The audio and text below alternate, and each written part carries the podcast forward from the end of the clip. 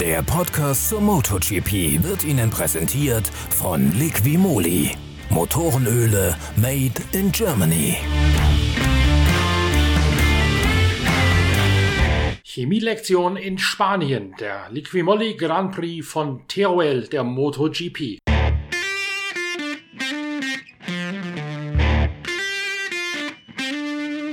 Zum zweiten Mal in Folge tritt die MotoGP und die Moto2-Weltmeisterschaft auf dem Motorland in Aragonien an. Die Region dort heißt Teruel, im Nordosten Spaniens gelegen. Und in Liquimolli ist eine deutsche Ölmarke Titelsponsor des Liquimolli Grand Prix von Teruel. Nicht nur das allerdings, Peter Baumann, der fürs Marketing und die Werbung zuständige Prokurist von Liquimolli, erklärt, dass die Ölmarke sich nicht nur in der reinen Außendarstellung in der MotoGP und der Moto2 engagiert, sondern auch als Einheitsschmierstofflieferant für die Moto 2 und die unterrangige Moto 3 Weltmeisterschaft auftritt. Als wir angefangen haben, uns äh, im, im Motorradrennsport zu engagieren, ist mir aufgefallen, dass gerade in der Moto 2 und Moto 3 ja sehr viele Einheits Regularien existieren, was die Teile betrifft. Also die haben äh, bis hin zum gemeinsamen Motor in der, in der Motor 2 ist es gerade Triumph, äh, über was man so aus dem Motorsport aus anderen Klassen kennt, bis über die Reifen, äh, bis über den Kraftstoff,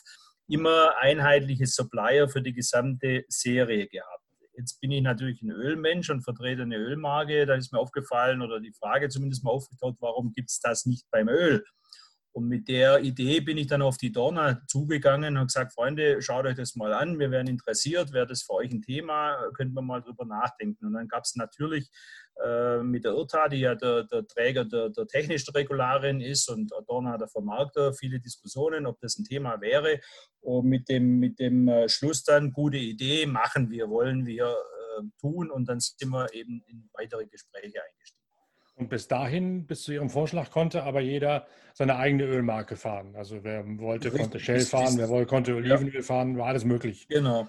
Genau. Das heißt, Sie haben, das heißt aber, das ist jetzt auch ein, ein äh, Beitrag gewesen, diese, diesen Unterbau zum MotoGP auch kostengünstiger mitzugestalten, denn das ist ja auch immer ein Hintergrund dieser Einheitsteile-Politik, oder? Ja, natürlich, das ist eine, ein Hintergrund. Äh, es sind immer die Kosten, es sind die, die Chancengleichheit, sind all diese, diese Themen auf der sportlichen Seite. Das ist, das ist klar, das ist der Auslöser für sowas. Ähm, man muss natürlich auch offen sagen, dass wir oder ich mir speziell mit der Idee im Paddock nicht nur Freunde gemacht habe, weil eins ist auch klar Motorsport, äh, egal ob auf zwei oder vier Rädern, die ganzen Teams haben meistens Partner, Sponsoren aus unserer Ecke, aus dem, aus dem Schmierstoffbereich. Man wird kaum ein Motorsportteam finden, das nicht einen Partner hat aus der Ecke. Die waren da natürlich nicht so begeistert und gesagt, wir haben einen ganz anderen Sticker auf meinem Moped, äh, muss jetzt dein Produkt einfüllen. Äh, toll, dass du so einen Deal gemacht hast mit der Donner, aber schmeckt uns gar nicht. Also da habe ich mir nicht nur Freunde gemacht mit der Idee.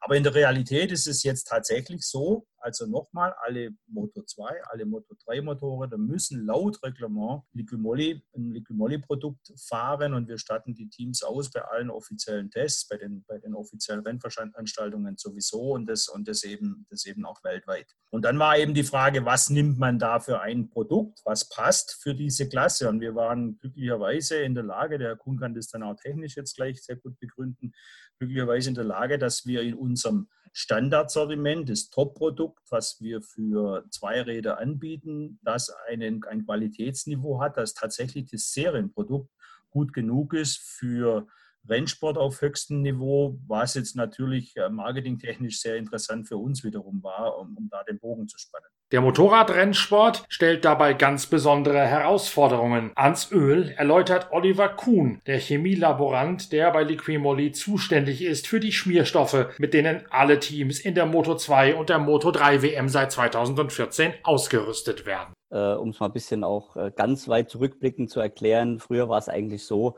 dass ein normales Motorenöl, ein klassisches Viertaktöl in vielen Motorrädern funktioniert hat. Also in den 70er, 80er Jahren war das alles kein Thema. Die Motorenöle, quasi 1540, 10W40, was es damals gab, waren bedenkenlos einsetzbar. Das hat sich allerdings stark geändert, äh, auch schon in den 90ern, äh, sodass man gemerkt hat, äh, gerade was die Motorenöle aus dem Pkw-Bereich betrifft, da geht man sehr stark in die Richtung von äh, Kraftstoffeinsparung. Das heißt, man arbeitet mit Additiven, die die Reibung stark minimieren. Also von daher äh, der, der Weggang von, von klassischen Additivierungen hin zu speziellen energiesparenden äh, Additiven. Und das hat einfach dazu geführt, dass gerade eine Komponente beim Motorrad richtige Probleme bekommen hat, nämlich die Kupplung. Also die Kupplung braucht eben Reibung. Und beim Motorrad, klassischerweise bei den japanischen, die ja eine Einheit haben, da wird das Getriebe mitgeschmiert, da wird die Kupplung mitgeschmiert, alles in einem Ölkreislauf. Und da hatte man das Problem, dass es einfach zum Kupplungsrutschen kam, wenn man weiterhin Pkw-Öle verwendet hat, modernerer Bauart. Und äh, das war am Anfang noch gar nicht so extrem. Es gab noch nicht so viele Öle, nur mittlerweile, jetzt sind wir nochmal 20 Jahre weiter. Jetzt ist es so, eigentlich alle Motorenöle aus dem Pkw-Bereich sind optimiert für eben diese Reibungsminimierung. Und das funktioniert eben in einer modernen Motorradkupplung nicht mehr. Das war quasi der, die, die technische Notwendigkeit. Und so haben wir schon sehr früh damit begonnen, eigentlich auch schon Ende der 90er Jahre, unsere, unser Motorradöl im Prinzip zu optimieren, sage ich mal. Das heißt, äh, auf Additive aufzubauen, die eben für die, für die äh, Reibung in der Kupplung noch optimal sind. Und gleichzeitig haben dann eben die Japaner, also die japanischen Schmierstoffvereinigungen, die JASO, äh, eine eigene Spezifikation eingeführt. Die gab es früher auch nicht, die kam auch erst in den 90ern dann so richtig zum Tragen. Und da wurde dann auch tatsächlich dieses Reibungsverhalten definiert als, als richtiges charakteristisches Merkmal. Die Technik, die dahinter steht, wird in einer großen Hintergrundgeschichte in der gerade herausgekommenen aktuellen Ausgabe der Zeitschrift Pitwalk noch sehr viel tiefschürfender durchleuchtet. Dort sind Oliver Kuhn und Peter Baumann die Gesprächspartner von mir, Norbert Okenga, in einer Coverstory rund um die Technik in der Moto 2 und Moto 3 Klasse. Und der Schmierstoff ist dabei ein tragendes Element, allerdings bei weitem nicht das einzige. Es geht auch um die Rahmenbauweise und um die Motorentechnik in den beiden unteren Kategorien, die letztlich als Fiederserien für die große MotoGP die erste Liga herhalten. Ölen und Schmierstoffen kommt im Motorsport eine vielfältige Bedeutung zu. In der Formel 1 geht es sogar so weit, dass man sich über die Arbeit an den Ölen einen direkten Performance-Vorteil herausarbeiten kann. Laut Oliver Kuhn sei das in der Moto 2 und der Moto 3 allerdings nicht der Fall. Das ist schon schwierig. Ich meine, äh Natürlich irgendwo, äh, Öl ist eine fast unbegrenzte Welt, aber äh, auch hier gibt es teilweise wirklich viele Mythen aus der Vergangenheit, wo man meint, mit bestimmten Komponenten kann man sich irgendwelche Vorteile verschaffen. Aber es ist wirklich so, diese Motoren, die sind so heute konzipiert, dass auch eben diese, diese Standards, die draußen existieren, wie zum Beispiel der JASO-Standard, sehr genau darauf achten, dass diese Motoren optimal geschmiert werden. Da ist es eben wichtig, diese Additive wirklich korrekt einzusetzen, auch die zu testen, was wir für uns natürlich machen, aber dann auch zusammen mit den Tests auf der Strecke. Und äh, da ist äh, der kein großer äh, sagen wir, kein Platz, um jetzt irgendwo noch zu experimentieren. Sicher mag es vielleicht irgendwelche aberwitzige Komponenten geben, aber äh, ich, ich kann mir das wirklich nicht vorstellen. Ziel ist es ja wirklich, hier ein Produkt ja auch zu liefern, was, und das zeigt es ja eben auch, tatsächlich aus der Praxis kommt, also auch dem normalen Motorradfahrer wirklich ein optimales Produkt bietet und sogar unter den Extrembedingungen auf der Rennstrecke hält. Und der Herr Baumann hat es eben auch schon erwähnt, auch diese Wechsel, die zum Beispiel äh, nach jedem Rennen gemacht werden, die sind eigentlich gar nicht äh, durchs Öl bedingt. Das Öl, wir haben auch immer mal wieder Analysen gemacht, das Öl an sich ist immer noch optimal. Was man allerdings sieht, und das ist eben klar Rennsport, die fahren mit extrem fetten Gemischen. Das heißt, äh, es sind sehr hohe Spritanteile nachher drin. Und da liegt im Prinzip mhm. eigentlich der Hauptpunkt, dass eben das Öl durch die sehr hohen Kraftstoffmengen, die man übermäßig einspritzt, natürlich belastet wird. Und dadurch ergibt sich eben dann äh, ein, ein Problem irgendwann, wenn man sich wechseln würde. Also das Öl wird halt einfach dünner dadurch. Und deshalb durch das Öl, Öl selber. Durch Kraftstoffeintrag ins Öl. Genau, richtig. Ja, und ja. das ist eben der Punkt, äh, wo man dann sagt, es macht Sinn, das auch zu wechseln. Aber das Öl selbst die Analysen, die man dann sieht, das ist top. Also selbst unter diesen extremen Bedingungen. Bei den Untersuchungen, welchen Schmierstoff man verwenden könne, sei im Regal von Liquimoli der dort bereits verfügbare Motorradschmierstoff Motorbike 4T Synth 5W40 Race aufgefallen. Von dem sei von Anfang an klar gewesen, dass dieser Schmierstoff auch zu den ganz besonderen Anforderungen der Moto 2 und Moto 3 Weltmeisterschaft ideal passe. Und genau das hat sich dann auch bewahrheitet betont Peter Baumann. Also wir wissen es ja auch deswegen, ich habe es ja erwähnt, das ist Reglementsbestandteil, dass dieses Produkt unverändert verwendet wird von den Teams, wird äh, regelmäßig in Stichproben überprüft von der IRTA, also bei der Abnahme. Auch nehmen die unangekündigt äh, Stichproben bei all, immer wieder mal bei einzelnen Fahrzeugen äh, während den offiziellen Sessions, mal nach dem Rennen, wie auch immer über die Saison hinweg diese, diese Proben werden in neutralen Labors analysiert und dann sieht man eben genau das, was der Herr Kuhn gerade auch nochmal noch mal beschrieben hat. Äh, natürlich kommt es mal zum Metalleintrag und es kommt sowieso zu Kraftstoffeintrag, solche Geschichten. Das hat jetzt aber nicht unbedingt ganz direkt was mit dem Schmierstoff zu tun. Es gab einen einzigen Fall, das sollte man nicht unerwähnt lassen, weil es der Kuhn gerade auch angesprochen, ich glaube es war 2015, wenn ich es noch richtig weiß, als der, der Sieger eines Grand Prix äh, tatsächlich nachträglich disqualifiziert wurde, weil eine Substanz in der Ölprobe gefunden wurde, die in unserem Ursprungsprodukt nicht drin ist. Und äh, das ist das, was der Herr Kuhn gerade beschrieben hat, wodurch die ein oder anderen aufgrund von irgendwelchen Mythen aus der Vergangenheit vielleicht da war jetzt ein Fall, der nachgewiesen wurde, dann doch mal versuchen, irgendwas noch zu optimieren und rauszuholen aus dem Produkt. Kommt aber raus und wenn man dann dadurch einen Grand Prix-Sieg verliert, ist es das auch vielleicht nicht wert.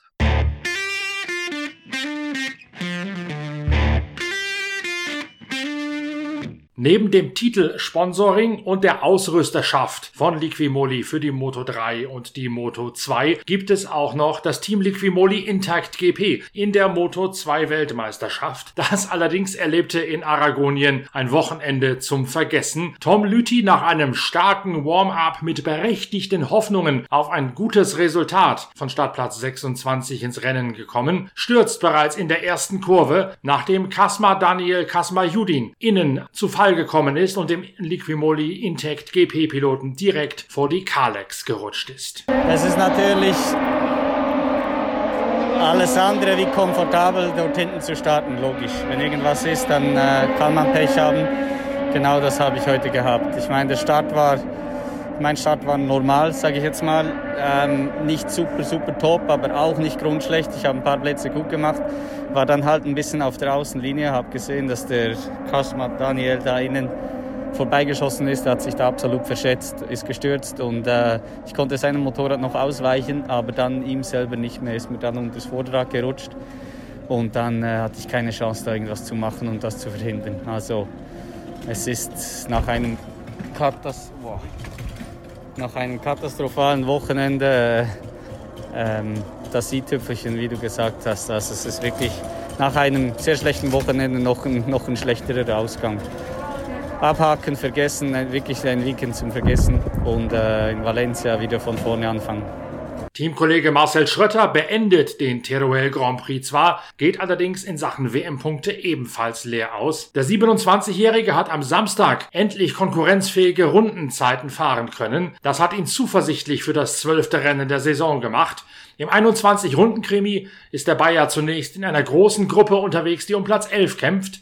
Doch bald zeichnet sich ab, dass sein Speed nicht ausreichen würde, um seinen Rivalen etwas entgegenzusetzen. Die Hinterleute fallen über ihn her und Marcel Schrötter, der Bayer, kommt letztlich nur noch auf Platz 20 ins Ziel. An der Spitze hat auch die Moto 2 Weltmeisterschaft einen neuen Tabellenführer. Sam Laus hat auf seiner Kalex das Rennen in Aragonien gewonnen und nach seinem Sieg beim Gran Premio Liquimoli de Teruel ist Sam Laus nun auch der neue Tabellenführer mit sieben Punkten Vorsprung auf Enea Bastianini. Der Italiener ist Dritter geworden hinter Fabio Di Gianantonio. Der einstige Tabellenführer Luca Marini, der Halbbruder von Valentino Rossi, zurückgefallen auf die dritte Position. Er hat jetzt 23 20 Zähler Rückstand auf den neuen Tabellenführer Sam Laus. Das Team Liquimoli Intact GP hat jetzt eine Woche lang Zeit, die Wunden zu lecken. Dann geht's vom 6. bis zum 8. November in Valencia in Spanien in den nächsten Durchgang der Motorrad-Weltmeisterschaft. Und die sei, so sagen die Organisatoren, auch von dem neuerlichen Massenausbruch von Covid-19 in Spanien und dem dort verhängten Gesundheitsnotstand nicht in Gefahr.